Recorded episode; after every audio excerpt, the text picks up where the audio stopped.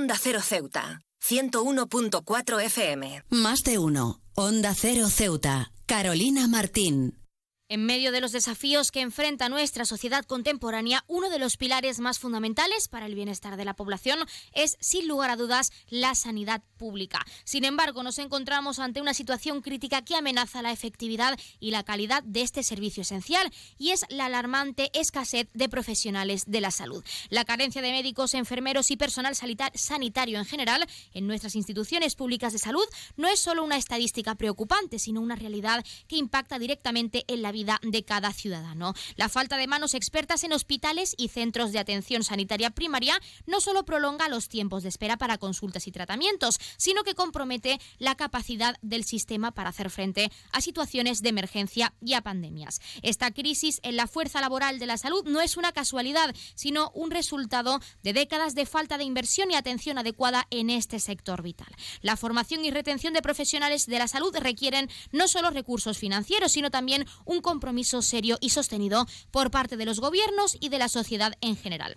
Es imperativo comprender que la salud pública no es un lujo, sino un derecho fundamental. Garantizar el acceso a servicios médicos de calidad no solo mejora la calidad de vida de la ciudadanía, sino que también contribuye a la prosperidad y estabilidad de la sociedad en su conjunto. Una población saludable es más productiva, más educada y más resistente a las crisis. Es hora de que la sociedad y los líderes gubernamentales reconozcan la urgencia de abordar esta crisis crisis de personal en la sanidad pública. Esto implica invertir en la formación de nuevos profesionales de la salud, mejorar las condiciones laborales para retener talento y garantizar un flujo constante de recursos para la actualización de instalaciones y adquisición de tecnologías médicas de vanguardia. El llamado a la, acción es claro y es que debemos exigir a nuestros representantes políticos que prioricen la salud de la población invirtiendo de manera significativa en el fortalecimiento de la sanidad pública. Además, es esencial fomentar una cultura que valore y respete a los profesionales de la salud, reconociendo la importancia crucial de su labor. La salud de una nación no puede depender únicamente de la capacidad adquisitiva de sus ciudadanos. La sanidad pública es un pilar indispensable para construir sociedades justas y también Solo a través de un compromiso colectivo y acciones concretas podemos garantizar que todos tengan acceso a servicios de salud de calidad. La lucha por una sanidad pública fuerte y accesible es, en última instancia, la lucha por el bienestar de nuestra sociedad y, sobre todo, y lo más importante, de las generaciones venideras.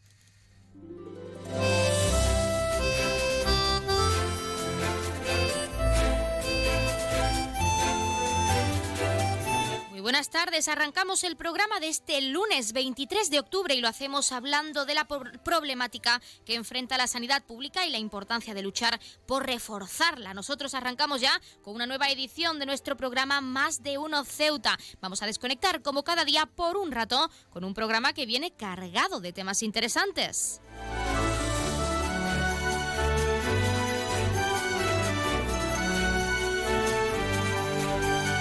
Y nos escuchan como cada día en el 101.4 de la frecuencia modulada y en las direcciones www.ondacero.es y www.ondaceroceuta.com. Ya saben que pueden participar como siempre en nuestro programa y pueden hacerlo de varias formas. En primer lugar, y hasta la 1.40, 2 menos 20 del mediodía, que ya saben que nuestra compañera Yorena Díaz les acerca toda la información local al completo, pueden hacerlo en directo llamándonos al 856 200 179 como cada día estaremos aquí hasta la 1.50, 2 menos 10 del mediodía. También pueden participar enviando una nota de voz o un mensaje a nuestro WhatsApp, que es el 639 40 38 11 o un correo electrónico a la dirección ceuta arroba Y otra alternativa, si lo prefieren, es contactarnos a través de nuestras redes sociales, porque estamos en Facebook y en Twitter en arroba onda cero ceuta.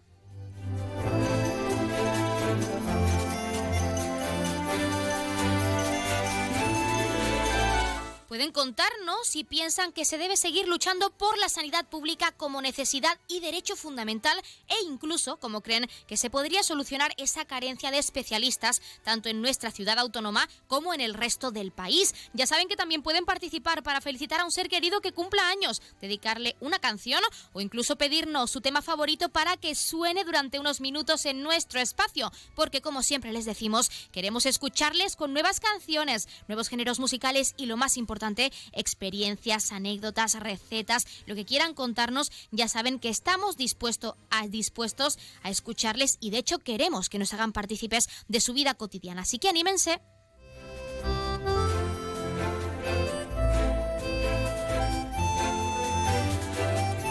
Pues tenemos muchas cosas que contarles cuando son las 12 y 25 minutos de este mediodía y como siempre, recordando que la empresa Elity, la empresa de transporte aéreo de nuestra ciudad, cuenta con una bonificación del 60% para aquellas personas no residentes en esta perla del Mediterráneo, tanto desde Algeciras como desde Málaga. Así que aprovechen si quieren visitar a un familiar que hace mucho que no ven o en próximos puentes y festividades conocer nuestra hermosa ciudad. Ya saben que pueden formalizar ese descuento a través de la página web www www.elity.es. Y con este recordatorio, como cada día, comenzamos con nuestro programa.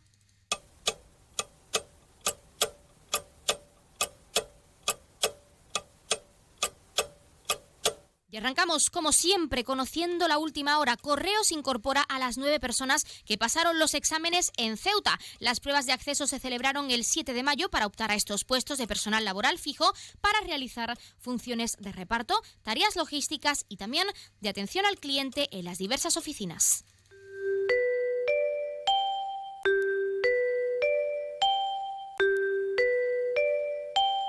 Y pasamos a conocer la previsión meteorológica. Según apunta la Agencia Estatal de Meteorología, para la jornada de hoy tendremos cielos cubiertos con probabilidad de chubascos y temperaturas máximas que alcanzarán los 23 grados con mínimas de 18. Ahora mismo tenemos 22 grados y el viento sopla de poniente.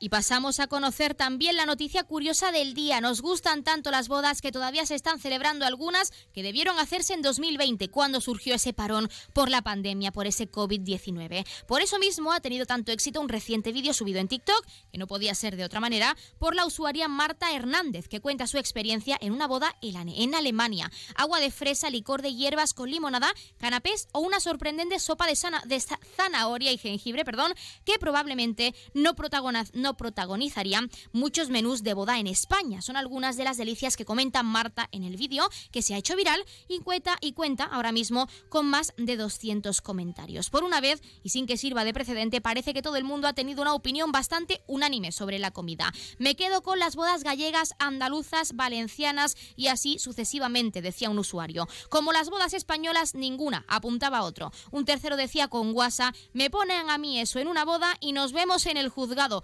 Puede que los españoles no nos pongamos de acuerdo en muchas cosas, pero la superioridad de nuestra gastronomía no es sin duda una de ellas. ¿Y ustedes qué piensan de este menú tan curioso? ¿Se quedan con los de las bodas de nuestro país? Cuéntenos incluso si han tenido alguna experiencia en alguna boda fuera de nuestro país, de España.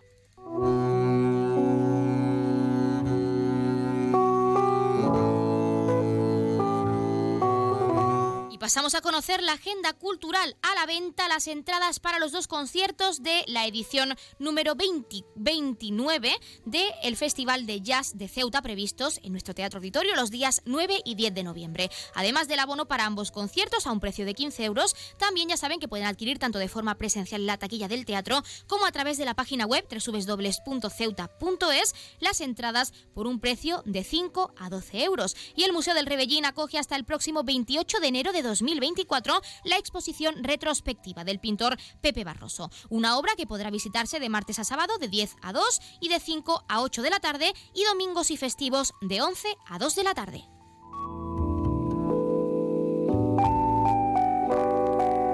Y también, como siempre, contarles qué ocurrió un día como hoy. En 1929, la Bolsa de Nueva York, tras los máximos alcanzados en septiembre, empieza a verse signos de pánico en el mercado de valores como antesala a la Gran Depresión. En 1956 comienza la llamada Revolución Húngara con multitudinarias manifestaciones en Budapest contra la ocupación soviética y el gobierno del país. El ejército soviético acabará aplastando la revolución el 4 de noviembre de ese mismo año. En 1971, la empresa automovilística alemana Mercedes-Benz patenta el airbag frontal en Alemania y en 2001 la compañía Apple saca a la venta el reproductor de audio iPod.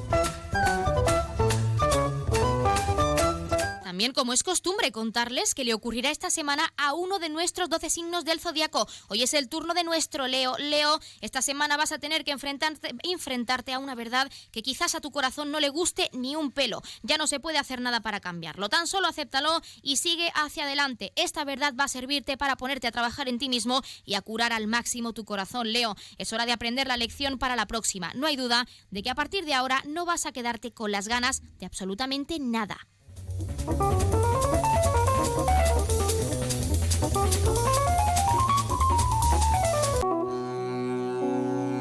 Y esta semana la Asociación Down Ceuta volverá a instalar su mercadillo solidario con el objetivo de dar a conocer su labor diaria e impulsar sus actividades en la ciudad. Nos lo contaba su coordinadora la semana pasada, Marina López, a la que vamos a escuchar porque ella nos explica que vamos a poder ver este miércoles. Lo escuchamos. Bueno, pues eh, es la primera vez que hacemos este tipo de, mercado nosotros, eh, por la solidaridad de algunas personas que nos han donado algunas eh, prendas de ropa, bolsos, en buen estado, por supuesto, y por la necesidad también de vender el calendario solidario, aprovechamos para eh, organizar este mercadillo, pues para sacar dinero para los gastos que tenemos en la asociación, que son, eh, bueno, eh, son importantes. Mira, en principio el calendario del 2024, que eso todos los años nosotros lo sacamos porque es una ayuda importante para el desarrollo de nuestros programas. Pues ya lo han escuchado, estén atentos porque este miércoles se vuelven a instalar en la Plaza de los Reyes y ahora sí, son las 12 y 31 minutos y como cada día vamos a comenzar con nuestros contenidos y entrevistas, estamos deseando acercarles toda la actualidad de este fin de semana y de nuestra ciudad en general, así que no se vayan, que arrancamos ya con nuestro programa con Más de Uno Ceuta. Más de Uno, Onda Cero Ceuta, Carolina Martín. Atención a todos los amantes de la comodidad y la innovación. Llegó el momento de iluminar tu vida de una manera completamente nueva. ¿Estás cansado de pasar calor en verano y frío en invierno? No busques más. En Gavitec, la nave de las lámparas, presentamos las lámparas multifuncionales con ventilador diseñadas para mantener tu hogar cómodo en cualquier estación del año. Estas lámparas son mucho más que un simple accesorio. Con su modo de verano e invierno podrás disfrutar de la brisa refrescante en los días calurosos y mantener el calor en los días fríos. Amplia variedad de modelos para todos los gustos y estilos con un equipo de expertos que te asesorarán.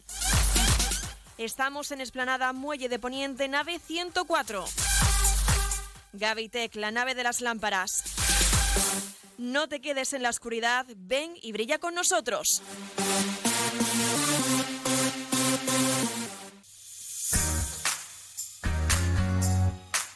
Aguas de Ceuta les recuerda a sus abonados que tienen a su disposición la oficina virtual donde podrán realizar múltiples gestiones, controlar sus facturas, consumos, realizar sugerencias o reclamaciones, modificar la domiciliación bancaria, activar o desactivar la recepción de sus facturas en formato papel. ACEMSA dispone además de una app en la cual podrán realizar avisos de averías, reclamaciones y disponer de acceso a diferentes links relacionados con nuestra empresa. Desde ACEMSA le recordamos nuestros teléfonos gratuitos 24 horas 910 21 56 y el 629 20 98 25 de mensajería WhatsApp y Telegram.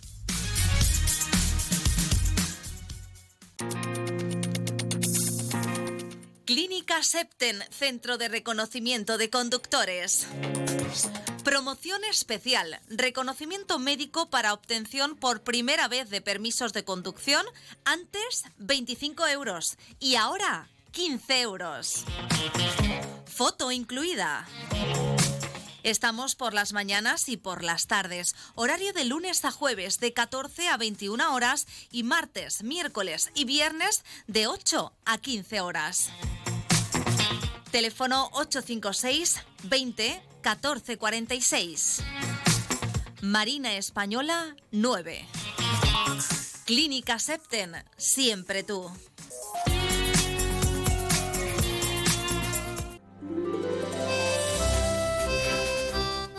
La radio deja notoriedad, generando un gran recuerdo. Anúnciate en Onda Cero Ceuta, creíble, cercana y sobre todo efectiva. Invierte con nosotros. Estarás invirtiendo en tu propio negocio consiguiendo mejores resultados de ventas.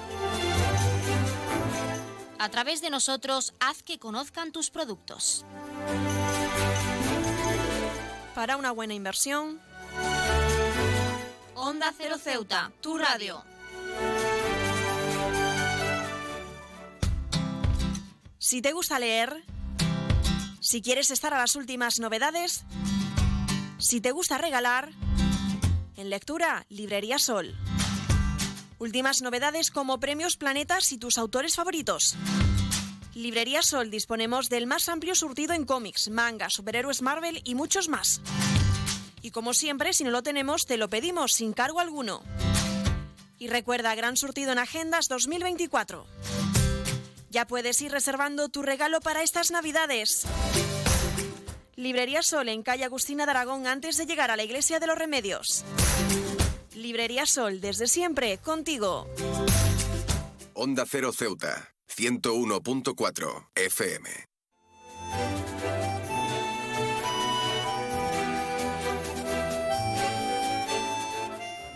La protectora de animales de Ceuta tiene pensado manifestarse esta semana para reivindicar que se trate a los perros de la ciudad como parte de la Unión Europea y fomentar la adopción en la península. Para hablar de ello tenemos en nuestra sección de mascotas a Andrea Ruiz, vicepresidenta de la entidad. Andrea, muy buenas tardes. Hola, muy buenas tardes.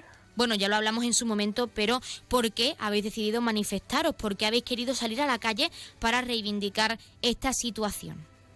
Bueno, hemos decidido manifestaros precisamente porque no nos dan ninguna solución a, la problemática que tenemos con, respecto al viaje de Francia, que como bien sabéis nos lo cancelaron a, pocas horas de, poner rumbo a Francia y, bueno, nos manifestamos precisamente por eso, porque creemos que, que no se está tratando a los perros como, como realmente se merecen y se está tratando a la entidad como creo que nosotros nos estamos portando, porque bueno, eh, tanto la ciudad eh, como yo creo que al, a la delegación del gobierno y al, gobierno le interesa que los animales de Ceuta salgan de aquí porque tenemos una saturación bastante importante de animales.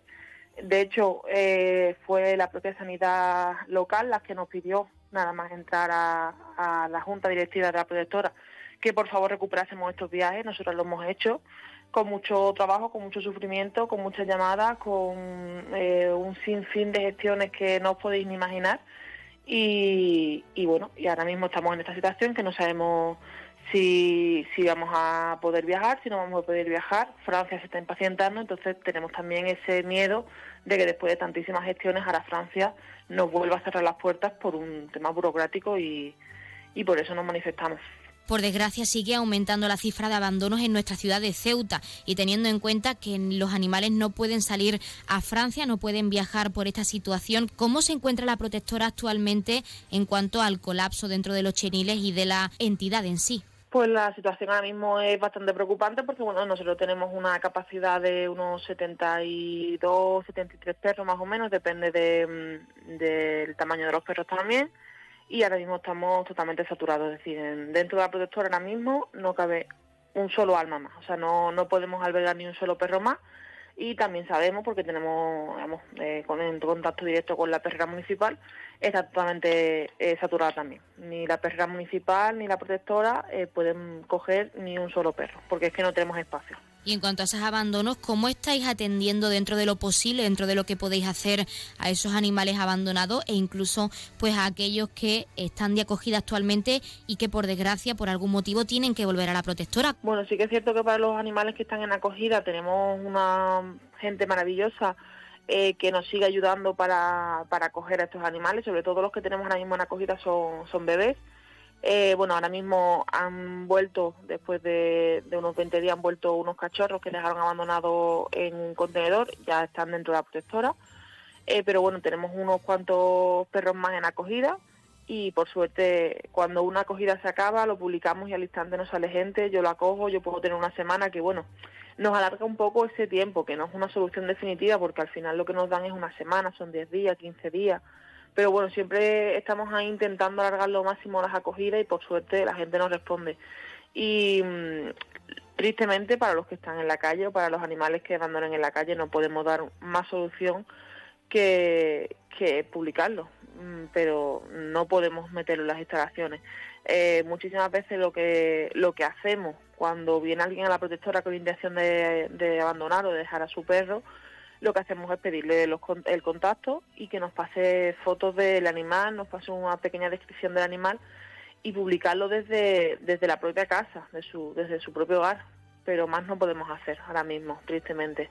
Ojalá eh, esta solución se, se solucione, eh, esta situación se solucione y podamos podamos seguir albergando más animales y todos esos animales que por mm, desgracia son abandonados pues tengan un hogar porque al final la protectora acaba siendo su hogar. Nos has comentado que Francia ante esta situación se está impacientando y esto podría eliminar las posibilidades de adopción de estos animales en la península y en concreto en, el, en ese país vecino que es Francia. ¿Qué supondría para estos perritos que están actualmente en las instalaciones de la entidad? Pues sí, bueno, Francia lógicamente se está impacientando porque ve que es una situación ilógica, porque ellos no entienden que una ciudad española como es Ceuta eh, se ha tratado de esta manera no entienden por qué no podemos sacar los animales si tienen todo su reglamento, todas sus vacunas, tienen, han pasado toda su parte sanitaria, tal y como marca la Unión Europea. Eh, tienen una cantidad de vacunación española y por tanto demuestra que son animales españoles y que pertenecen a la Unión Europea, no lo entienden y lógicamente Francia también tiene bueno otras otras protectoras que también le están solicitando ayuda, no solamente de Ceuta, o sea, no solamente perdón de, España, sino del resto de Europa eh, Francia siempre ha sido un, país que con el tema de la protección animal y acoger animales de distintos países eh, se ha volcado. De hecho, con Ucrania, cuando estalló la guerra, eh, también lo mostraron su solidaridad y acogieron muchísimos animales y lógicamente Francia mm, si ve que esta situación no se no se mm, soluciona a corto plazo si le piden ayuda a otro sitio, al final ese hueco que todavía a día de hoy está reservado para estos 19 animales de Ceuta, pues si ve que hay saturación en otro sitio y que tienen la facilidad y la posibilidad de coger otros animales, pues acabarán cogiéndolo. ¿Qué supondría para nosotros? Lógicamente que esos animales, muchos de ellos que ya tenían una familia allí en Francia, que ya estaban esperándoles familias allí, pues que acaben, eh, se sigan quedando la protectora con una reducción bastante importante de las posibilidades de adopción, porque tristemente pues en, España no tenemos la conciencia animal que hay en otros países europeos.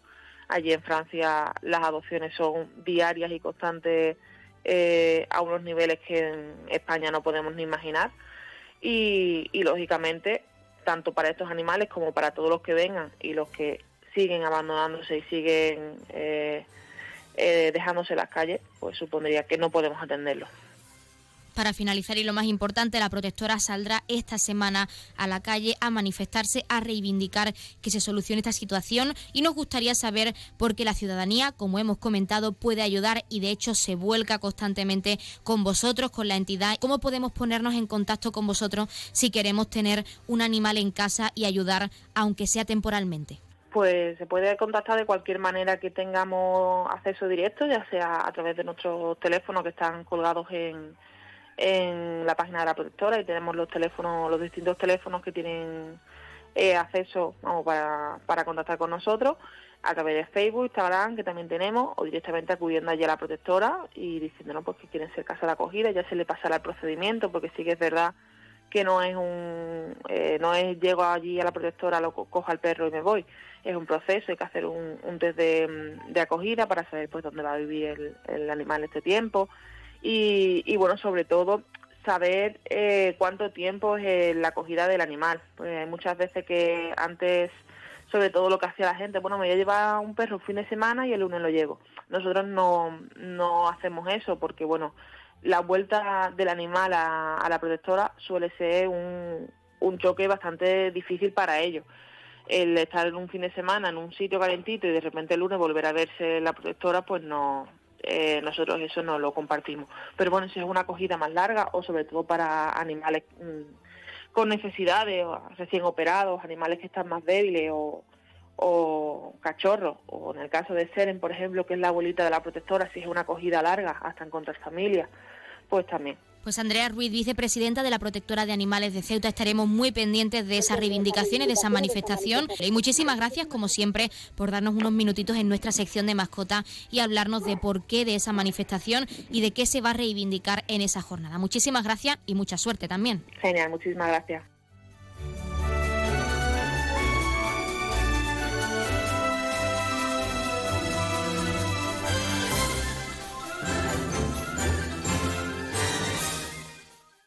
Más de uno. Onda Cero Ceuta. Carolina Martín. ¿Necesitas ahorrar en tu consumo eléctrico? ¿Quieres generar tu propia energía? ¿Cómo hacerlo? Contacta con nosotros. Ceuta Luz Solar te ofrece la solución. Somos una empresa comprometidos con la sostenibilidad y el medio ambiente. Buscamos dar soluciones energéticas renovables a empresas y particulares. Te instalamos tus placas fotovoltaicas. Pásate a la energía verde, la energía más limpia y natural, 100% ecológica. Ceuta Luz Solar estudia tu instalación y desarrollamos un plan de viabilidad con estudio personalizado a tu medida, legalización de la instalación y tramitamos las ayudas. No lo pienses más, contacta con Ceuta Luz Solar y un técnico te visitará sin gasto alguno. Y si lo deseas, puedes visitarnos en nuestras instalaciones en Avenida Muelle Cañonero Dato número 24 junto a Endesa. Teléfonos 956 9706 44 y 660 570 387. ¿Vivir en Ceuta a precios increíbles? En Residencial Huerta Tellez, por supuesto. Viviendas con vistas impresionantes a la Bahía Sur. Calidad, seguridad y confianza. Dos, tres y cuatro dormitorios con garaje y trastero listas para entrega inmediata. Nunca antes en Ceuta se había puesto tan al alcance de todos la posibilidad de acceder a la compra de la casa que siempre habías querido. Ven a vernos, te lo vamos a poner muy fácil. Residencial Huerta Tallez. Información y ventas en los teléfonos 635-763-122 y 657-137-203. Puerto de Ceuta avanza con la ayuda de los fondos europeos. Gracias a una inversión de más de 23 millones de euros cofinanciados al 80% por el FEDER, la Autoridad Portuaria de Ceuta está acometiendo obras de mejora en sus instalaciones. Proyecto cofinanciado por la Unión Europea. Fondo Europeo de Desarrollo Regional. Una manera de hacer Europa. Cruza el estrecho disfrutando de la experiencia de viajar en helicóptero, de la forma más rápida, cómoda y segura. Con Elity, una compañía española creada y pensada para ti. Ahora a un precio increíble. Los pasajeros no residentes que deseen volar a Ceuta tendrán la ventaja de contar con una importantísima bonificación del 60% sobre el precio total del billete de ida y vuelta, aplicable a todos los vuelos regulares de la compañía con salida desde Algeciras y Málaga. Para más información visita nuestra web elity.com es, app o redes sociales. Elity. Ahorra tiempo. Gana vida.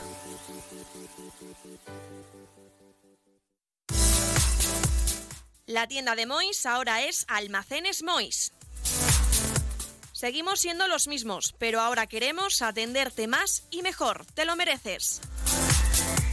Nos hemos trasladado a la calle Real 33, edificio Ainara, junto a Farmacia Nieto, antiguo taller de marquetería. Almacenes Mois, ahora más artículos, más novedades y como siempre con los mejores precios. Y no te pierdas nuestras ofertas y liquidaciones. Almacenes Mois, por y para ti. Onda Cero Ceuta, 101.4 FM.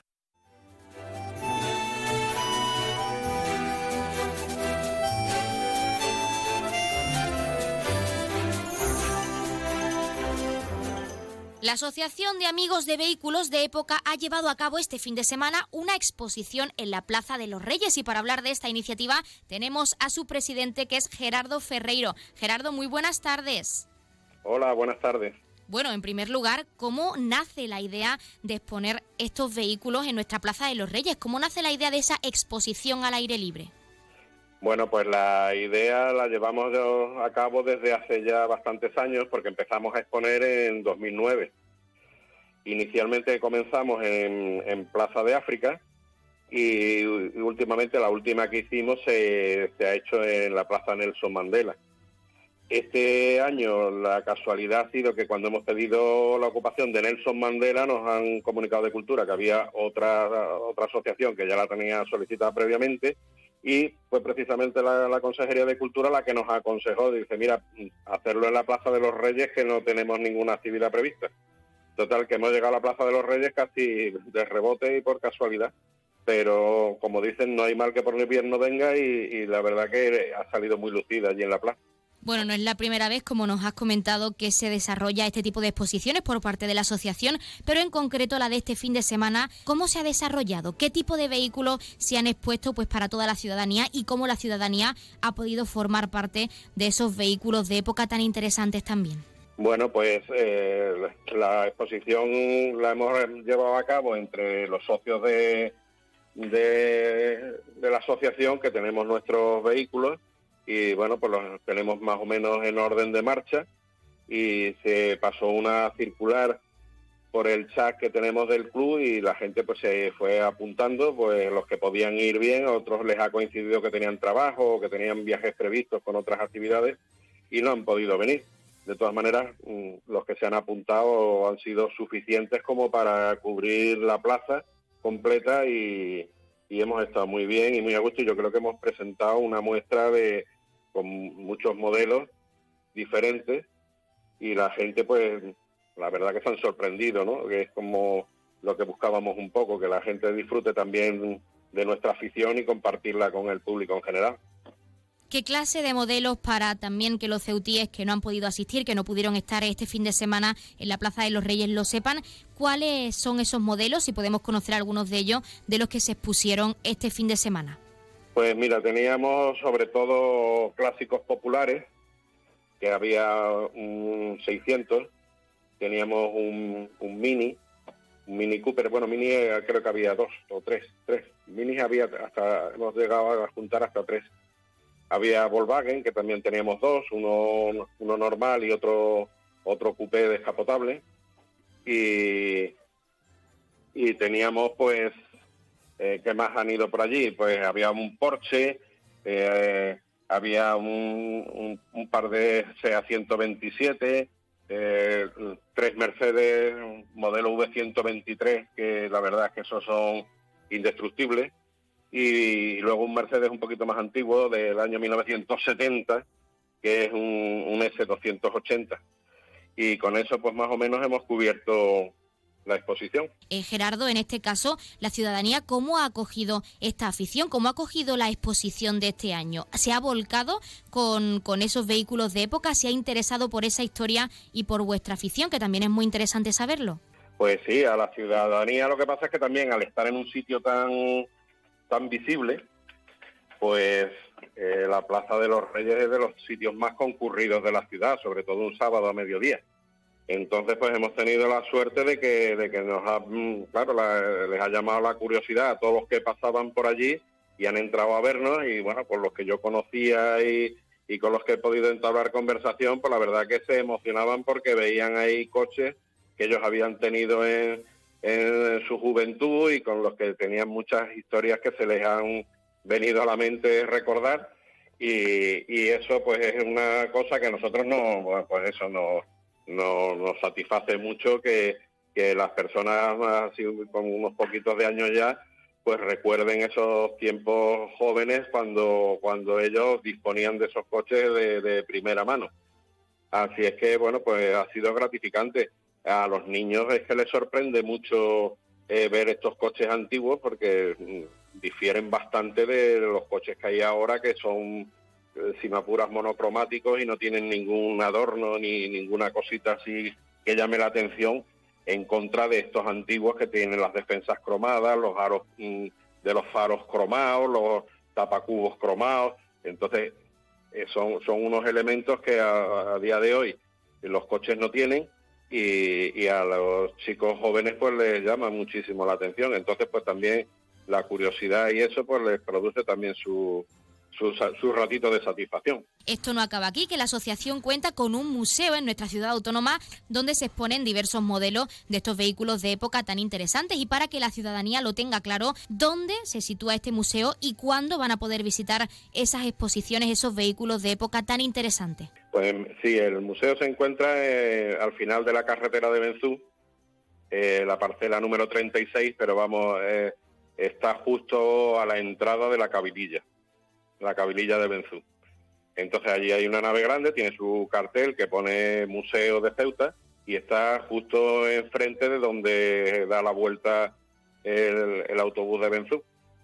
El, horario que tenemos ahora mismo de visita, porque claro, esto está gestionado todo por los socios que nos disponemos de, de, más horas que los fines de semana.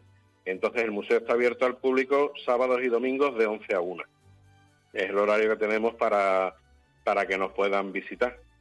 Y bueno, de momento pues sí, hay mucha afluencia de público y también pues hemos, hemos incluido el museo en, en, la guía cultural de la ciudad para que los colegios también vengan a visitarnos si, si lo ven procedente. Y ahí estamos esperando a, todo a todos los ciudadanos que se quieran desplazar hasta allí, que ese es el objetivo nuestro, enseñarle a, todo el mundo, ya que hemos hecho un, trabajo eh, grande de, restauración y, costoso, porque eh, que quieras que no, conseguir piezas y poner los coches a punto no deja de ser un desembolso y que en lugar de que esté puesto un día al año, como es el caso de la muestra del sábado pasado, pues que, lo puedan ver durante todo, durante todo el año el que esté interesado. Pues Gerardo Ferreiro, presidente de esta asociación de amigos de vehículos de época, nosotros desde aquí animamos a la ciudadanía a que esos fines de semana asistan, acudan a ese museo tan interesante con esas muestras que han costado tanto, tanto trabajo y que también se exponen con tanta ilusión y agradecer también la participación en nuestro programa para hablarnos de esta exposición que se realizaba este fin de semana y de ese museo y todo también lo que conlleva pues ese trabajo y esa pasión por parte de los socios de la asociación. Muchísimas gracias y mucha suerte en cuanto a las visitas a ese museo se refiere. Muchas gracias a vosotros.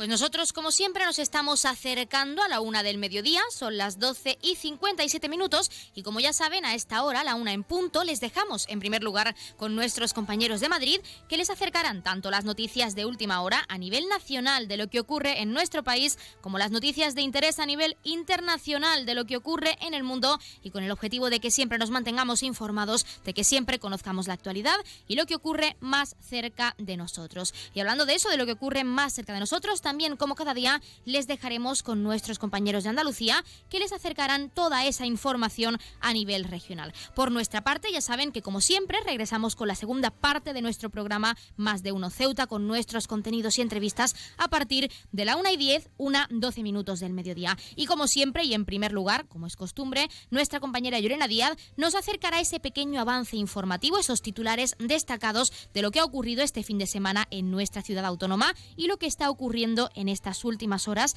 esos pequeños titulares, pues de cara al informativo local que se está cocinando y regresa en directo a partir de la 1.40, 2 menos 20 del mediodía. Pero no se preocupen porque de hecho pueden seguir participando en nuestro programa. Queremos que lo hagan y hasta esa hora, 1.40, 2 menos 20, pueden hacerlo en directo llamándonos al 856 200 179. Se los repito, 856 200 179. Pero si lo prefieren o no han podido estar con nosotros en directo. No se preocupen que tienen disponible nuestro WhatsApp para enviar una nota de voz o un mensaje y es el 639 40 38 11 o si lo prefieren nuestro correo electrónico ceuta arroba y otra alternativa es contactarnos y seguirnos en redes sociales porque ya saben estamos en Facebook y en Twitter en arroba onda cero ceuta donde también, como ya saben, pues les iremos actualizando no solo a nivel informativo de lo que va ocurriendo en nuestra ciudad autónoma en las próximas horas, sino también a nivel de nuestro podcast, porque para aquellos oyentes que no hayan podido estar con nosotros en directo, no hayan podido conocer de primera mano todos los contenidos y entrevistas que estamos acercándoles con todo el cariño, como siempre, no se preocupen porque no se van a perder ni un detalle. Y es que como cada día contarán con nuestro podcast, con toda la información local, con todos nuestros contenidos de interés y de actualidad para que no se pierdan nada, para que estén al tanto de todo lo que ocurre en la ciudad autónoma de Ceuta y sobre todo pues de todo lo que les queremos contar como cada día aquí en directo en esta emisora, la 101.4 de la frecuencia modulada. Y ahora sí, les dejamos con nuestros compañeros de Madrid y Andalucía, pero no se vayan, que regresamos enseguida, así que ya lo saben.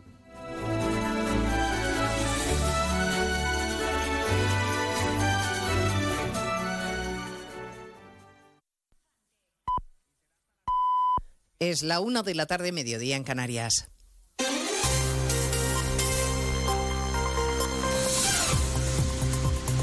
Noticias en Onda Cero. Buenas tardes, les avanzamos a esta hora algunos de los asuntos de los que hablaremos con detalle a partir de las dos en Noticias Mediodía con la relevante cita empresarial en Bilbao que ha inaugurado el Rey esta mañana y que va a reunir a cerca de medio millón de empresarios con negocios familiares. El monarca ha querido destacar la importancia del esfuerzo que hacen más de medio millón de empresas eh, familiares y el presidente del instituto les ha pedido a los políticos que se moderen y dialoguen. Siguiendo esa cita en Bilbao está Irache de la Fuente. Dos días de congreso con más de 500 empresas familiares donde su presidente Andrés Sendagorta ha reclamado a los gobernantes un reconocimiento a las empresas familiares donde el talento es fundamental. De ahí la petición. Que se destina más tiempo en nuestro debate público a subrayar los rasgos ideológicos que apuntalar los objetivos reales que deberían perseguir nuestros programas educativos. Necesitamos una apuesta educativa transversal y a largo plazo, porque el futuro empezó no ya hoy, sino ayer, y no hay tiempo que perder. Sendagorta ha mostrado su discrepancia sobre la presión fiscal que soportan los salarios de los trabajadores y muestra capacidad de diálogo para contribuir a valorar la cultura del trabajo. El Congreso de la Empresa Familiar al que Sánchez ha decidido no acudir. España fue el cuarto país con más deuda sobre el PIB en la Unión Europea en el segundo trimestre del año y el quinto con más déficit, datos que se desprenden de la estadística de Eurostat. Corresponsal comunitario Jacobo de Regoyos. Concretamente, el ratio de deuda pública española fue del 111,2% y el déficit del 4,4%, ambos indicadores por encima de la media de la Unión Europea 27 y de la media de la eurozona. Comparado con el segundo trimestre del año anterior, del 2022, este año 2023, seis países registraron un incremento en su deuda y 21 un descenso. En cuanto al déficit, el de España fue de los más elevados, superado solo nuestro país por Hungría, Rumanía, Eslovaquia y Francia. La Fundación FEDEA considera que las proyecciones del Gobierno sobre seguridad social no son realistas, sostiene que no están bien documentadas y que se basan en previsiones económicas demasiado favorables. Jessica de Jesús. Previsiones que se decantan siempre por las hipótesis y escenarios más optimistas, no siempre coherentes entre sí, apunta FEDEA en un estudio.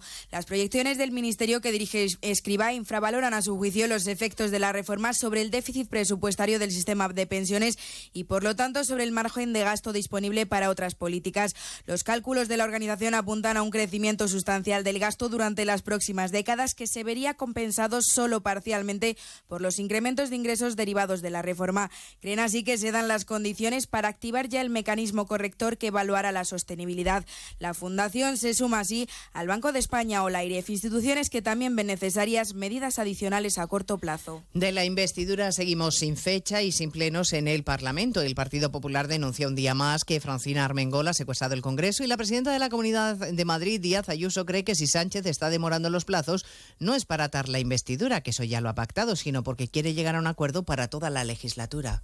Ralentizar así las cosas tiene una explicación y es que lo están negociando todo, hasta la letra pequeña. ¿Qué van a hacer con el puerto de Valencia? ¿Qué van a hacer con los presupuestos de los madrileños? Están atando la legislatura. Está todo más que pactado. Y lo que están haciendo es un circo intentando ir todos a los micrófonos a ponerse bravos delante de su electorado. Yo le he exigido al gobierno, yo he hecho, porque cada uno está a su, a su bandera. A partir de las dos nos ocuparemos de la situación en Oriente Próximo. Israel sigue bombardeando Gaza y el sur del Líbano mientras la ayuda humanitaria entra en la franja a cuentagotas. Hoy el ministro Álvarez está en Luxemburgo en la reunión comunitaria del resto de colegas y allí ha apostado por una nueva conferencia de paz. Cuando consigamos detener este momento de gran violencia, tenemos que ser capaces de apoyar una conferencia internacional de paz que dé paso a un Estado palestino, que conviva en buena vecindad, en seguridad y en paz definitiva con un Estado de Israel. Y estaremos, por supuesto, en Argentina para contarles la sorpresa electoral. Sergio Massa se ha impuesto frente al que supuestamente era el candidato, el ultraderechista, el favorito, el ultraderechista Javier Milei. Los dos se van a disputar el apoyo de los votantes en la segunda vuelta. En más de uno, el director del diario El Observador, Fernando González, ha hecho esta mañana su pronóstico. A mí me parece que va a ser fundamental la experiencia que tiene eh, Massa en política, que ya tiene una elección presidencial porque fue candidato a presidente en 2015 y porque creo que va a conseguir que un sector de Juntos por el Cambio también lo vote a él y me parece que va a ser una llamada, una convocatoria como ya lo dijo en su discurso de hoy, a un gobierno de consenso. Y nos ocuparemos, por supuesto, de los efectos de la borrasca Bernard, que hoy se va marchando de la península, pero que ha dejado dos víctimas mortales y un sinfín de daños. Y les contaremos la crisis migratoria en Canarias, que no afloja. Más de 1.600 personas han llegado a la isla este fin de semana. Serán asuntos que repasemos en 55 minutos cuando les contemos toda la actualidad de esta mañana del lunes 23 de octubre. Elena Gijón, a las 2, Noticias Mediodía. Carlos Alsina, Antena de Oro 2023. El director y presentador de Más de Uno se ha alzado con uno de los reconocimientos más prestigiosos en el 50 aniversario de estos galardones. Un premio por su labor informativa y su capacidad de comunicación y entretenimiento. Por ser un periodista plural y cercano. Por su profesionalidad, rigor y credibilidad. Carlos Alsina, Antena de Oro 2023. Enhorabuena, Alsina. Onda Cero, tu radio.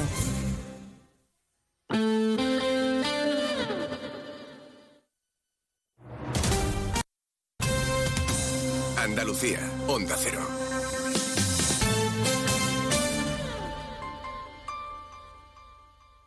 A que esta cuña se escucha mejor, así que... ¡Así!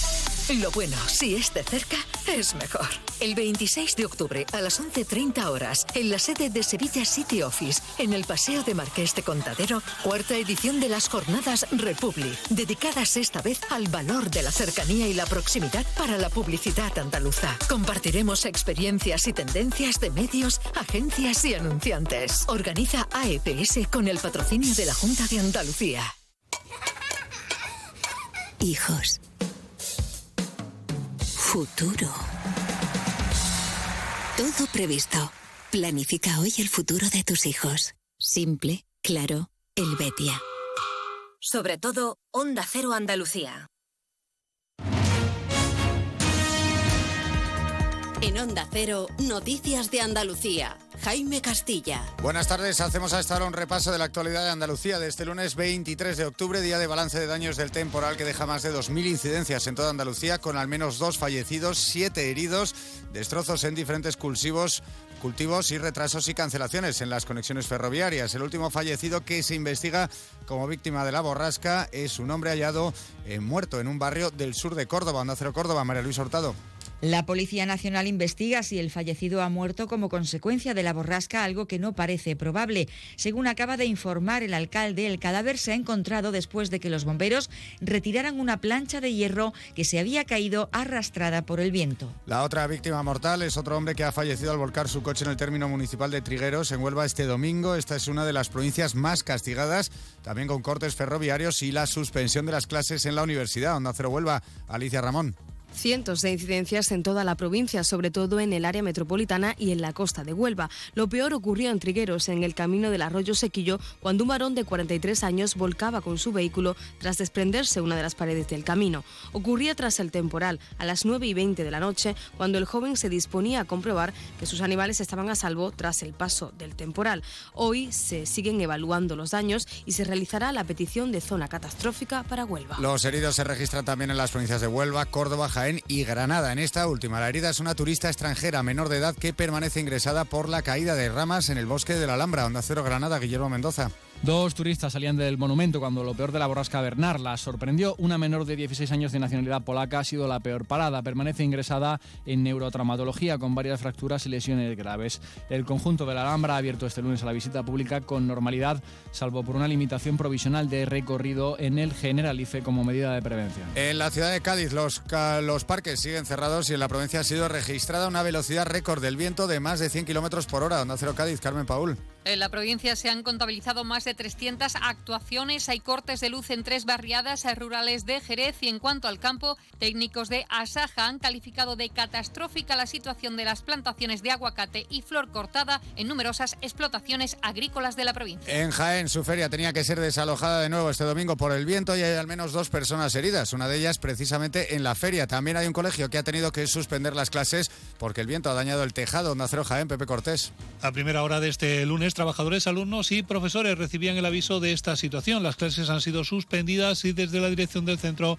se ha explicado que se encuentran valorando los daños en este momento. El delegado del gobierno andaluz tiene prevista una comparecencia dentro de unos minutos para hacer balance de daños, así como adoptar las medidas profesionales para reanudar la actividad docente de los 600 escolares que se han quedado sin clase. En sucesos, cinco menores de edad han sido detenidos en Málaga acusados de agredir sexualmente a otra menor de edad en tres episodios diferentes a lo largo de una misma noche. Onda Cero Málaga, José Manuel Velasco. La víctima denunció tres episodios diferentes en la misma noche y los arrestados presuntamente habrían tenido distinto grado de implicación. Según el relato de la joven, tras ingerir una copa comenzó a sentirse mareada y a partir de ahí se iniciaron los tres hechos denunciados. Tras producirse las detenciones, uno de los jóvenes fue enviado a un centro de reforma mientras que el resto quedó en libertad vigilada. Seguimos ahora con el repaso de la actualidad del resto de provincias y lo hacemos por Almería. En Almería se ha presentado esta mañana la primera edición del Congreso Internacional de Gastronomía Verde Bestial a través de la marca Gusto del Sur. Van a estar los mejores chefs y expertos en gastronomía verde del panorama internacional. Almería acogerá este evento los días 29 y 30 de octubre. En Ceuta, la audiencia provincial se prepara para celebrar mañana la primera sesión del caso en Vicesa, conocido por el fraude de adjudicación de viviendas de protección oficial a cambio de dinero. Ocho años después de las detenciones, la Fiscalía pide un total de 300 años de cárcel para los más de 50 acusados. Y en Sevilla ya ha sido restablecida la conexión ferroviaria entre Utrera y Dos Hermanas, que afectaba a distintas líneas de cercanías media distancia y Albia, que han vuelto a provocar aglomeraciones de viajeros por retrasos y cancelaciones de trenes en la estación de Santa Justa. Más noticias de Andalucía a las 2 menos 10 aquí en Onda Cero. Onda Cero. Noticias de Andalucía. Este otoño, únete a la revolución solar con Social Energy. Disfruta de tu instalación llave en mano con grandes descuentos y te regalamos 200 euros en tu batería virtual para que pagues 0 euros en tu factura eléctrica con Quiero Luz. Pide tu cita al 955 44 11 11 o socialenergy.es y aprovecha las subvenciones disponibles. La revolución solar es Social Energy. Nos encanta viajar, nos encanta Andalucía. ¿Te vienes a conocerla? Iniciamos nuestro viaje cada miércoles a las dos y media de la tarde y recorremos Andalucía contigo. Gente Viajera Andalucía, un programa de turismo, actualidad, gastronomía, tradiciones y buen humor en Onda Cero. Con la colaboración de la Consejería de Turismo, Cultura y Deporte de la Junta de Andalucía. Te mereces esta radio. Onda Cero, tu radio.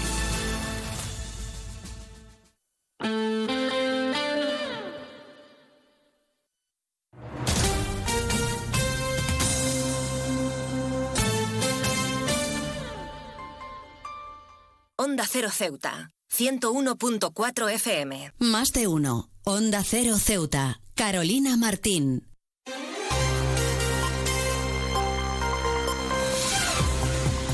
Pues como siempre, retomamos la segunda parte de nuestro programa y lo hacemos con nuestra compañera Llorena Díaz, con ese avance informativo. Ya está preparada, así que vamos a darle paso. Llorena Díaz, muy buenas tardes. ¿Qué tienes que contarnos en el día de hoy? Muy buenas tardes. Pues el Partido Popular de Ceuta ha trasladado su malestar ante la postura adoptada por el Gobierno central. Los parlamentarios ceutíes en el Congreso Javier Zelaya y en el Senado Cristina Díaz y Abdelhakim Abdeselán han insistido en lo que pretende el presidente del Gobierno en funciones, Pedro Sánchez, es aparcar la Constitución de 1978 sin tener en consideración el derecho de igualdad de los españoles y haciendo la carta, dice, una ley de sedición. Del mismo modo, el Partido Popular asegura que lo que pretende el Gobierno en funciones es silenciar la Cámara Baja para que no afecten a las negociaciones con los demás partidos del mismo presidente del Gobierno en funciones. El diputado en el Congreso, Javier Zelaya, no entiende cómo no se puede exigir un control o comparecer en el mismo hemiciclo.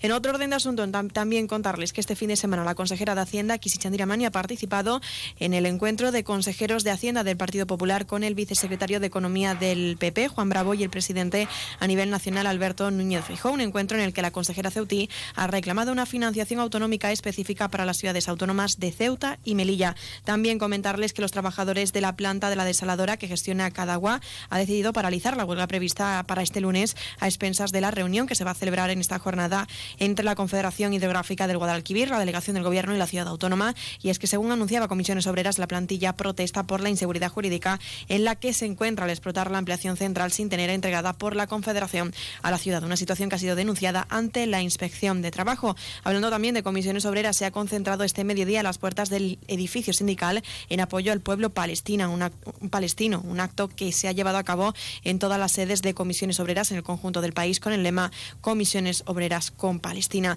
Y también contarles que Correos contará desde hoy con la incorporación de más de 7.700 personas con un puesto fijo de trabajo en este servicio para realizar funciones de reparto en el ámbito urbano y rural, tareas logísticas y de atención al cliente en las oficinas con plazas en todas las provincias. En Ceuta son exactamente nueve personas las que se van a destinar en esta plantilla. Y un apunte más, recordarles que mañana miércoles a partir de las diez y media arrancará la primera sesión del juicio más complejo al que se ha enfrentado la audiencia. Hablamos del caso en Vicesa y el supuesto fraude en la entrega de viviendas de protección oficial en Loma Colmenar con más de 50 acusados. Recuerden que esto tan solo ha sido un avance informativo que las noticias de Ceuta regresan como siempre a partir de las 2 menos 20 del mediodía. Pues muchísimas gracias, como siempre, a nuestra compañera Irena Díaz, que nos deja ese pequeño avance informativo. Seguiremos muy pendientes, pero no se vayan porque continuamos con nuestros contenidos y entrevistas aquí en nuestro Más de Uno Ceuta.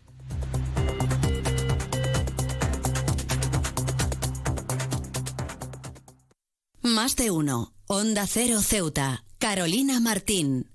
El puerto de Ceuta avanza con la ayuda de los fondos europeos. Gracias a una inversión de más de 23 millones de euros cofinanciados al 80% por el FEDER, la Autoridad Portuaria de Ceuta está acometiendo obras de mejora en sus instalaciones. Proyecto cofinanciado por la Unión Europea. Fondo Europeo de Desarrollo Regional. Una manera de hacer Europa. Un árbol, un sol, mi mamá,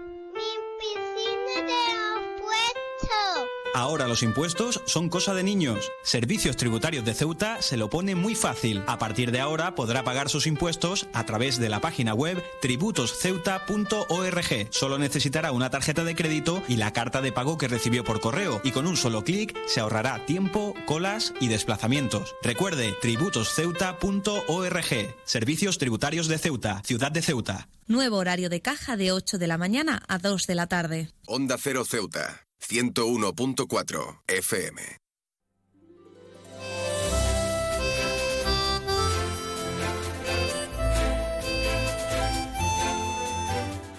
La Federación Española de Sociedades de Profesores de Matemáticas ha abierto el plazo de inscripción del concurso Canguro Matemático 2024 y para, hablar de este evento tenemos con nosotros a Agustín Carrillo de Albornoz, que es secretario general de la Federación y también coordinador de este concurso. Agustín, muy buenas tardes.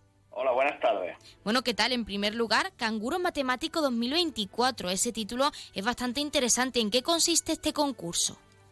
Bueno, pues es un concurso que es de resolución de problemas de matemáticas que se viene haciendo en más de 170 países en todo el mundo.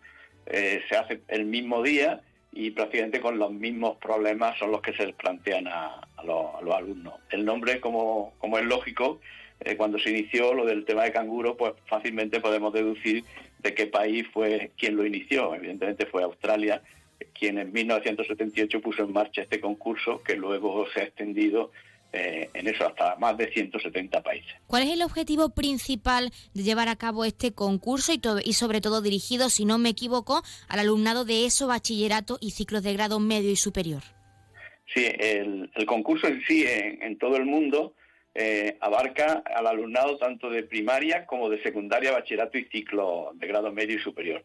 Lo que ocurre es que la Federación Española, eh, en este año 2023, asumió la organización de este concurso en España. Ya se venía haciendo con antelación de, mm, hasta antes de la pandemia por otro por otro grupo de otro equipo de personas, en concreto de Valladolid, pero la Federación lo, lo asumió en este 2023. Este, por tanto, en 2024 sería la segunda edición que organizamos desde la Federación y por ese motivo, para empezar nosotros poco a poco, eh, la convocatoria la hacemos solamente para los cuatro cursos de secundaria y para los dos cursos de bachillerato, incluyendo, por supuesto, a los alumnos de, de ciclos de grado medio y grado superior.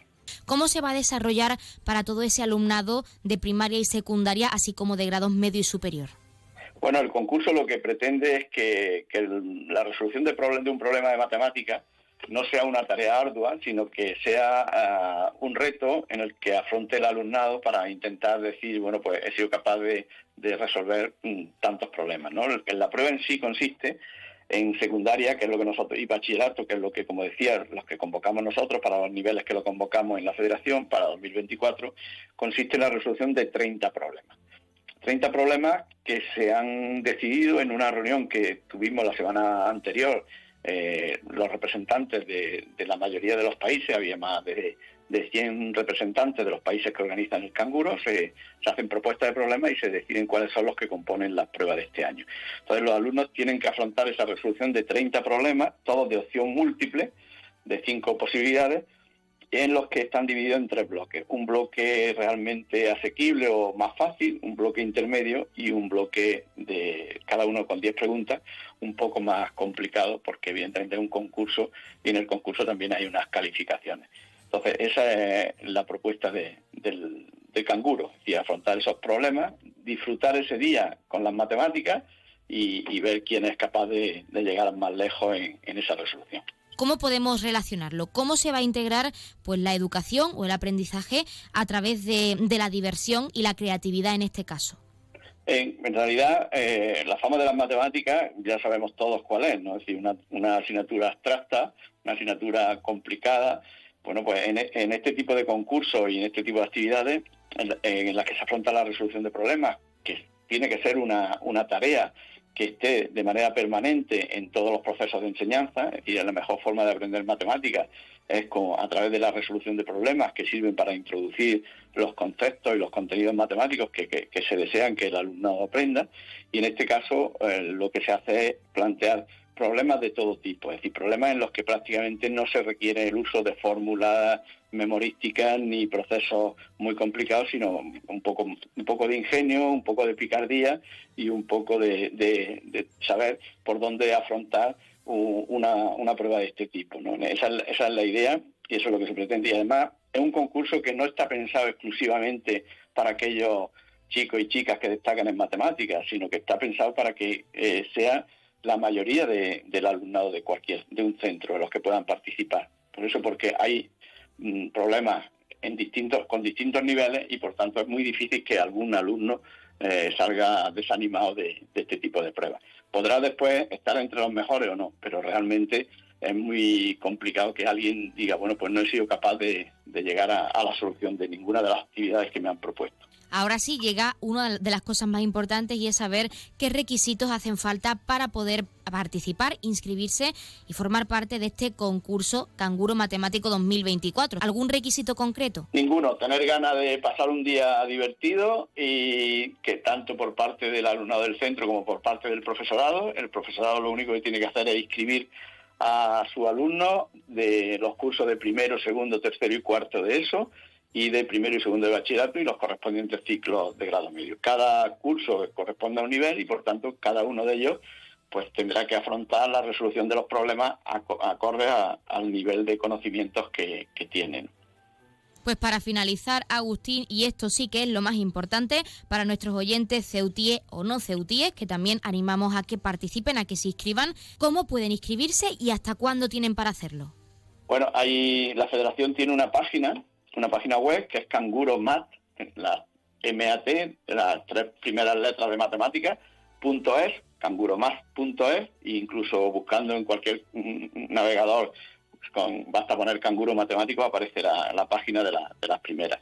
Entonces ahí está el proceso, la información y las bases de la convocatoria para 2024, que por cierto será, las pruebas se realizarán en el mes de marzo, siempre se hacen el tercer jueves del mes de marzo que casualmente en Ceuta me parece que son vacaciones, pero eh, estamos, em, estamos pensando y de hecho estamos trabajando para que el alumnado de Ceuta y también de Melilla, que me parece que está en la misma situación, pueda participar y entonces haríamos una prueba específica para, para Ceuta y Melilla, que sería una vez pasadas las vacaciones de Semana Santa, para que de esta forma puedan también participar y divertirse con este, con este concurso. Y el plazo de inscripción está abierto hasta el 15 de diciembre. y en esa página están toda la, toda la información que se requiere, para, así como el formulario de inscripción para poder participar en la edición de 2024.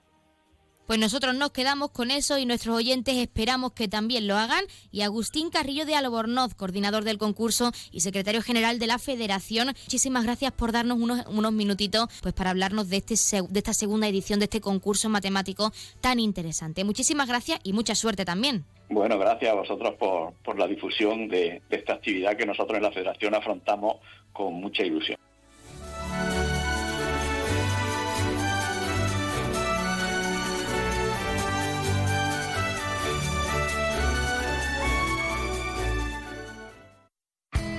En CESIF, la Central Sindical Independiente y de Funcionarios, todo lo que hacemos es gracias a ti.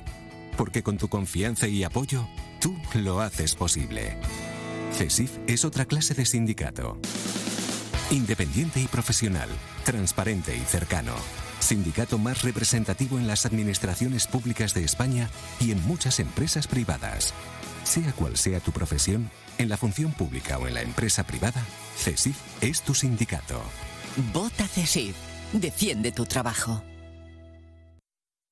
Pues como siempre han escuchado las palabras del sindicato CESIF de uno de nuestros colaboradores y significa que estamos a la espera de esa llamada por parte de la Asamblea Territorial de Cruz Roja con ese sorteo en directo como cada día en nuestro programa. Pero mientras esperamos acercarles en primer lugar los números de interés, ya saben que el 112 es para emergencias, el 016 para la lucha contra el maltrato, el 900 018 018 para el acoso escolar y el 024 el teléfono de atención a conductas suicidas. Y si quieren contratar un servicio de taxi, ya saben que en Ceuta contamos con dos empresas. La primera es Autotaxi con el 856-925-225 y también tenemos Radio Taxi con tres números de teléfono que son el 956 51 5406, el 956 51 5407 y el 956 51 5408. Les repito este último número que es el más reciente añadido a su página web y es el 956 51 54 408.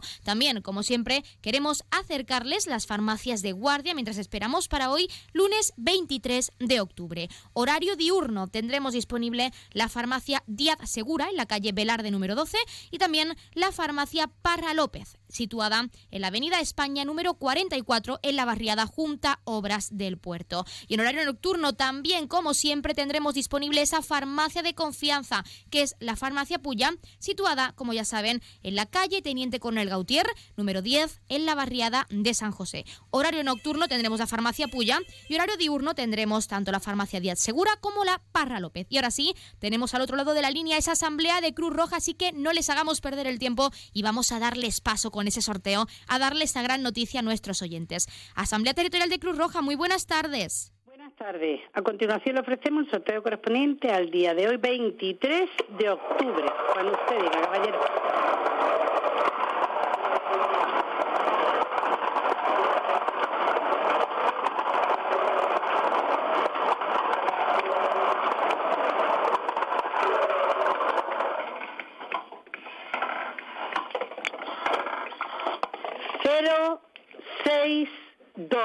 El número agraciado ha sido 62. Felicitación a los ganadores desde Cruz Roja.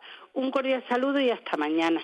Pues hasta mañana a la Asamblea Territorial de Cruz Roja y como siempre muchísimas gracias por participar con ese sorteo en directo para todos nuestros oyentes y enhorabuena también por nuestra parte a todos los premiados y premiadas que como cada día esperamos hayan recibido esa gran noticia con nosotros en directo y que no hayan sido pocos, que es lo más importante y para empezar la semana con buen pie. Recordarles el número agraciado de hoy que ha sido el 062, el 62 popularmente conocido como el Piojo, 62 el Piojo y ahora sí, como es costumbre vamos vamos a dejarles con algo de música y continuamos enseguida con esta recta final de nuestro programa Más de Uno Ceuta porque aún nos queda mucho que contarles, pero siempre queremos que estén atentos y que estén con nosotros siempre en confianza, que escuchen algo de música y que desconecten también. Así que ya lo saben, no se vayan, que seguimos ahora mismo con nuestros contenidos y entrevistas.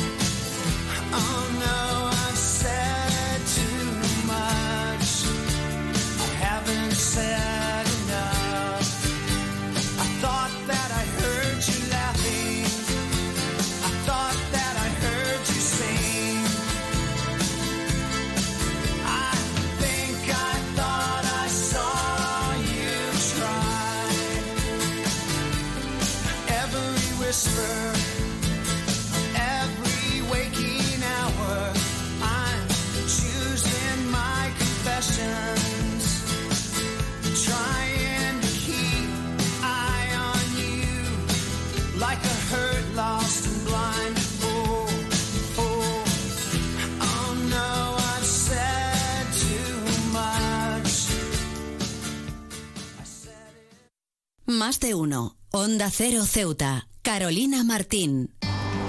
Los Lion Days de Peugeot incluyen VPST, ventajas por ser tú. Una oportunidad con todas las letras para disfrutar de ventajas exclusivas en todos los vehículos nuevos y con entrega inmediata. Solo del 16 al 31 de octubre. Inscríbete ya en peugeot.es. Borras y Ballesteros, visítanos en Avenida Marina Española número 30. Onda Cero Ceuta. 101.4 FM.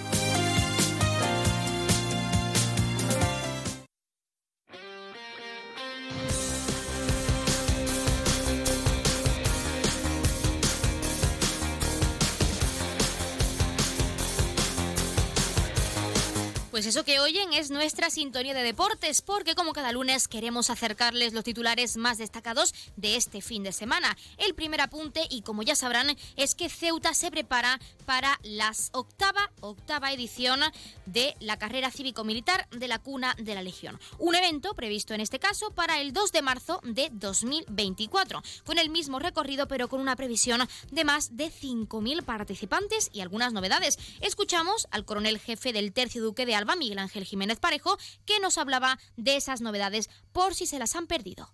Como he dicho antes, la, fecha se- ya decidida para, la carrera es el, el 2 de marzo. El espíritu de la carrera sigue siendo el mismo que desde la primera edición, es decir, es convertir ese día en una fiesta del deporte donde podamos sacar a la calle pues, al mayor número de ceutíes para que disfruten de una jornada sin tráfico y, bueno, y dando una vuelta a la vez que hacen deporte por muchos de los parajes de la ciudad de Ceuta.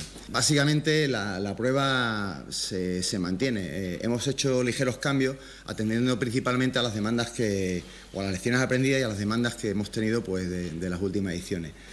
Eh, en concreto, bueno, vamos a intentar que los primeros 20 kilómetros sean mucho más asequibles, tanto para corredores como para bicicletas, para evitar esos atascos que se han producido el año pasado, consecuencia de que cada vez el, número de gente que corre es mayor y pues muchas de las, de las, de las sendas o de, los, o de los cuellos de botellas pues ya no, no, no permiten que sea lo- la carrera lo suficientemente fluida. Por otro lado, también hemos atendido a, hacer una nueva categoría, una nueva modalidad, ¿no? en donde esa, franja de, de edad que no tenía cabida en la anterior carrera, desde los 12 hasta los 18 años, bueno, pues ahora van a tener una prueba que sea alrededor de dos kilómetros, donde, donde pues, podrán participar, con lo cual, bueno, no va a quedar exento nadie de, la ciudad de Ceuta para poder participar en la prueba si quiere. Luego también hemos dividido las categorías de veteranos, que también era otra demanda que nos hacían, para que, bueno, pues eh, hemos seguido el, criterio de la Real Federación Española de Atletismo a la hora de, dividir la- las categorías de veteranos, de tal manera que van en grupos de 5 en 5 años y, bueno, y con eso pues mm, podrán acceder a, las premiaciones, ¿no? En este caso, pues a los trofeos eh, de cada una de las premiaciones.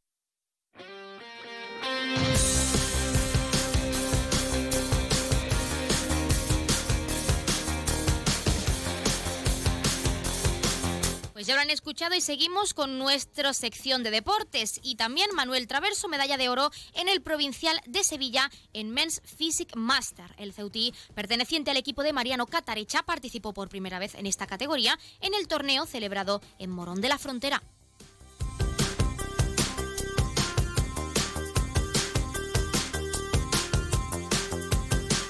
Paco Rodríguez, bronce en el campeonato de culturismo y fitness. El Ceutí volvió a subirse al podio realizando un gran torneo también en Morón de la Frontera. Hablamos de este mismo campeonato.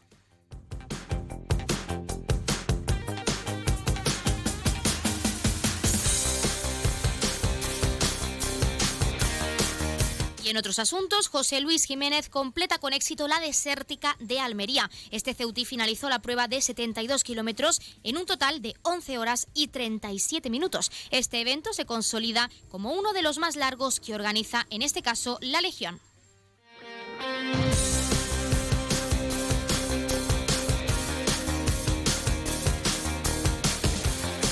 Y el Ceuta Base comienza la liga con un gran triunfo ante el Puerto Real por 77 a 51. Los de Alberto García se impusieron a los andaluces en este primer partido de la Liga Gaditana Junior B, donde destacó la gran presión y una buena defensa.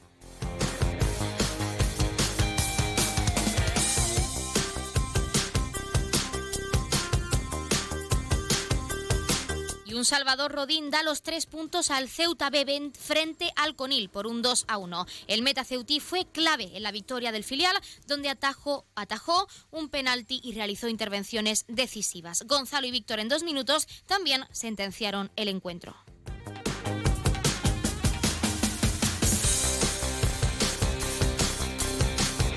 Y primera derrota de la Unión África Ceutí Fútbol Sala en la competición liguera. Los unionistas han perdido por 4 a 1 en la pista de la Unión Deportivo Ibiza Gasifred.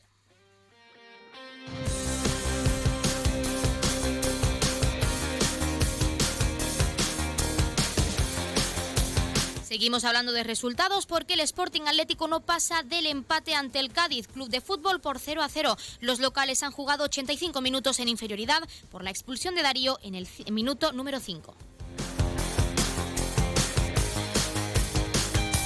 Y el Camoens femenino derrotado, derrota, perdón, derrota por 3 a 1 al Martos Fútbol Sala. El Camoens femenino fue el ganador del encuentro. Las colegialas rompen una mala racha de cuatro partidos sin conocer la victoria.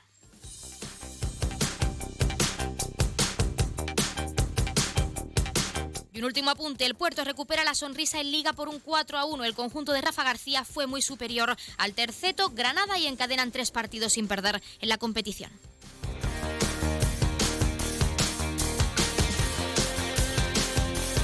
Pues con este último apunte deportivo, hasta aquí nuestro programa Más de Uno Ceuta de hoy. Pero como siempre, no se preocupen y no se vayan, porque les dejamos con algo de música y nuestra compañera Llorena Díaz trae ese informativo local al completo en directo en unos minutos. Así que no se vayan, por nuestra parte, que pasen muy buena tarde y nos escuchamos mañana a la misma hora, 12 y 20 del mediodía.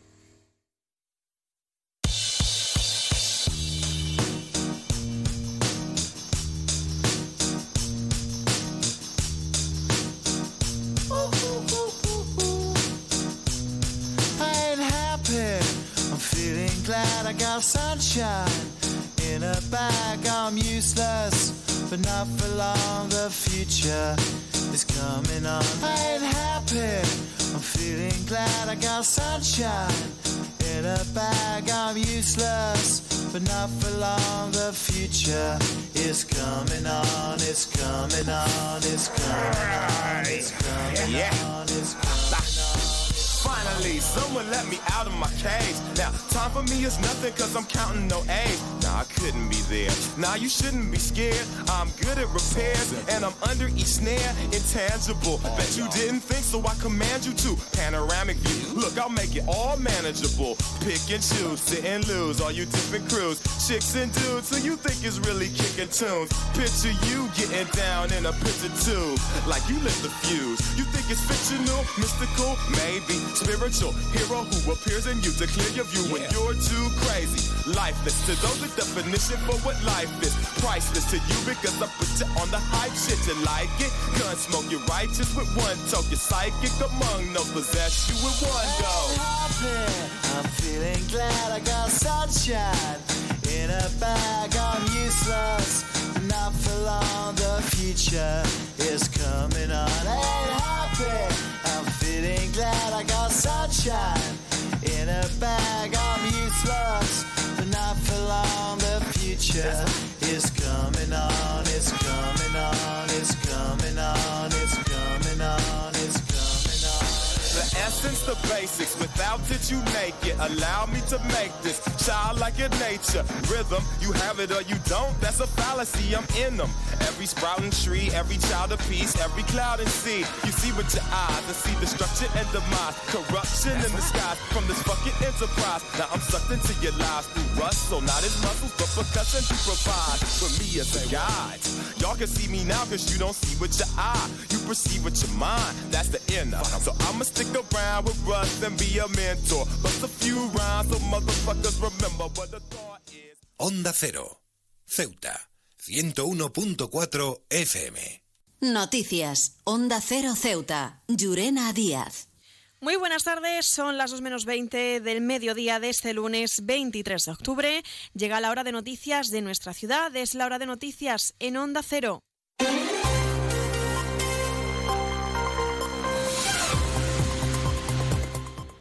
Comenzamos, como siempre, el informativo recordando la previsión meteorológica. Según apunta la Agencia Estatal de Meteorología, para la jornada de hoy tendremos cielos cubiertos con intensas lluvias, temperaturas máximas que alcanzarán los 24 grados y mínimas de 18. Ahora mismo tenemos 23 grados y el viento sopla de poniente.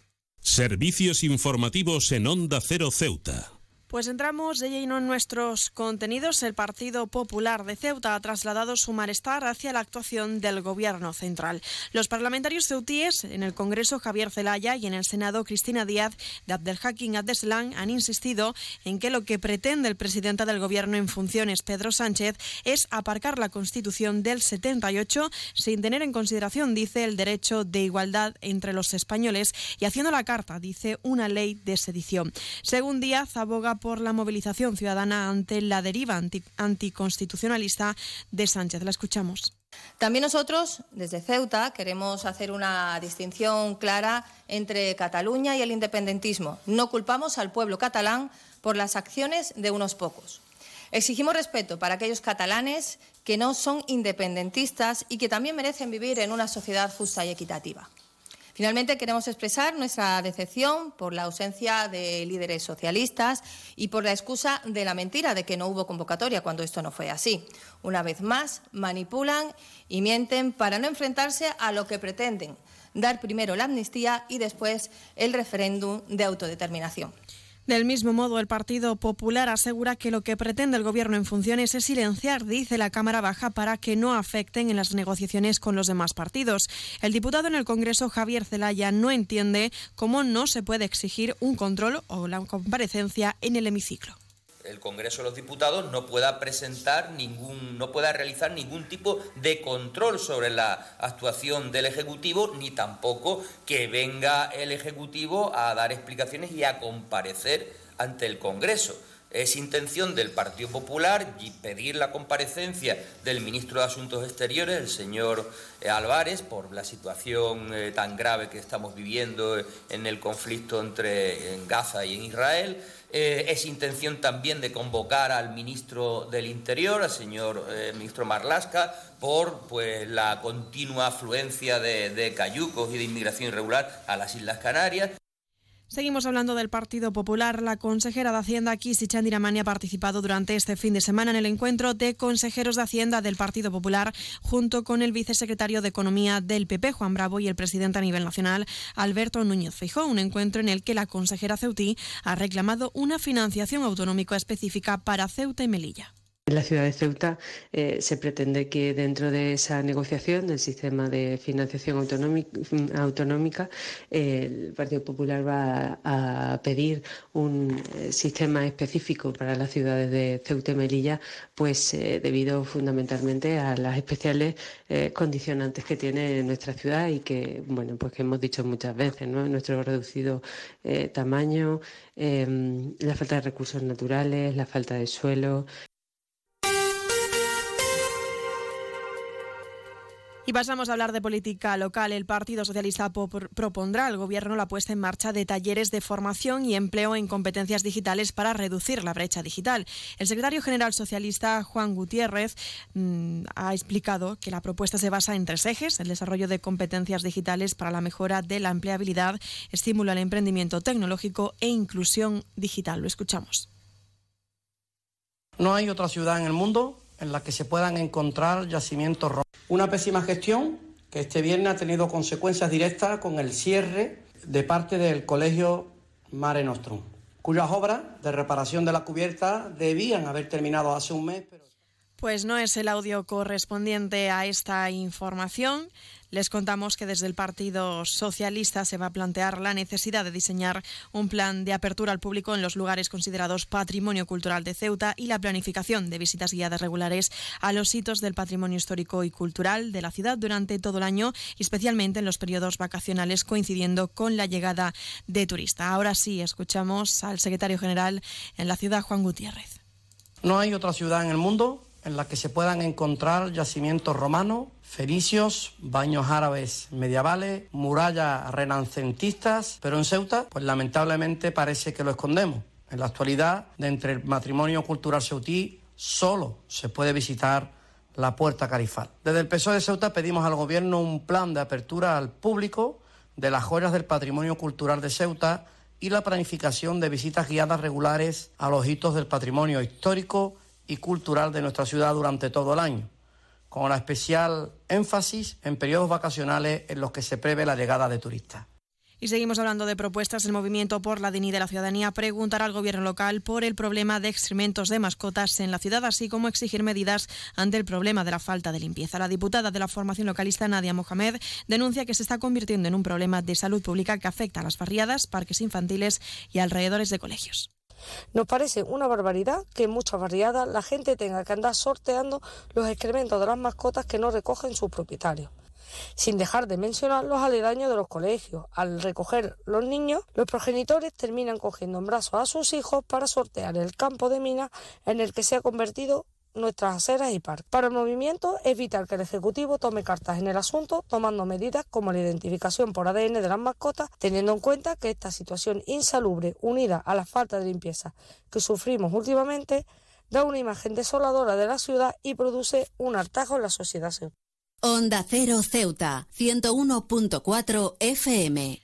Más noticias en Onda Cero. Los trabajadores de la planta de la desaladora han decidido paralizar la huelga prevista para este lunes tras esa reunión celebrada en esta jornada entre la Confederación Hidrográfica del Guadalquivir, la delegación del Gobierno y la ciudad autónoma. Según anunciaba Comisiones Obreras, la plantilla protestaba por la inseguridad jurídica en la que se encuentra al explotar la ampliación central sin ser entregada por la Confederación a la ciudad, una situación denunciada ante la Inspección de Trabajo y el compromiso de la Confederación de poder trasladar esta ampliación. Por cierto, Comisiones Obreras de Ceuta se ha concentrado este mediodía en las puertas del edificio sindical en apoyo al pueblo palestino. Este acto se ha llevado a cabo en todas las sedes de Comisiones Obreras en el conjunto del país con el lema Comisiones con Palestina. Y hablando del área sindical, también contarles que CESIF exige al gobierno local más medios humanos y materiales para los trabajadores de parques y jardines de la ciudad.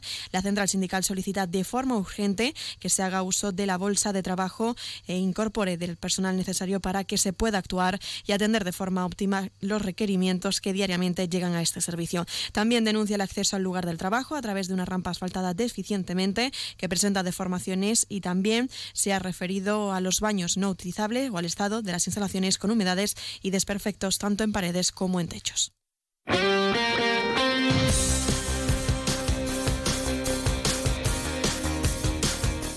Muy rápidamente pasamos a conocer la información deportiva. Este domingo se ha celebrado la sexta edición de la carrera integral de Sierra Bullones en García Aldave con más de 800 corredores repartidos en las diferentes modalidades, la de 16 kilómetros, la de 20, 32 kilómetros y la bullonerita. La presencia de la lluvia acompañó gran parte del recorrido sobre los ganadores. Ilias Lassen y María Borquez fueron campeones en la de 16 kilómetros y Marc Ole y Cristina Salazar en la de 32.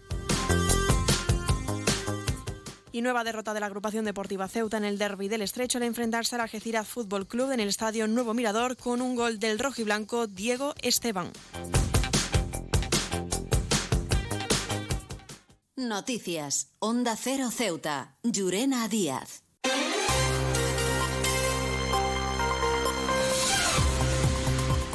Y nos estamos acercando ya a las dos menos al final de nuestro informativo. Se quedan ahora con nuestros compañeros de Andalucía que les acercarán toda la información a nivel regional. Y como siempre, unos minutos más tarde, nuestros compañeros de Madrid les ofrecerán toda la actualidad a nivel nacional e internacional. Volvemos mañana, como siempre, a partir de las 8 y 20 de la mañana para contarles todo lo que pase en nuestra ciudad durante las próximas horas. Y también aprovecho para recordarles que pueden seguir todas las noticias de Ceuta a través de nuestras redes sociales, tanto en Facebook como en Twitter, en arroba Onda Cero Ceuta. Recordarles que mañana martes también a partir de las diez y media de la mañana arrancará la primera sesión del juicio más complejo al que se ha enfrentado la audiencia en Ceuta. Hablamos del caso en Vicesa y del supuesto fraude de la entrega de viviendas de protección oficial en Loma Colmenar con más de 50 acusados. Esto ha sido todo. Me despido. Que pase muy buena tarde y hasta mañana.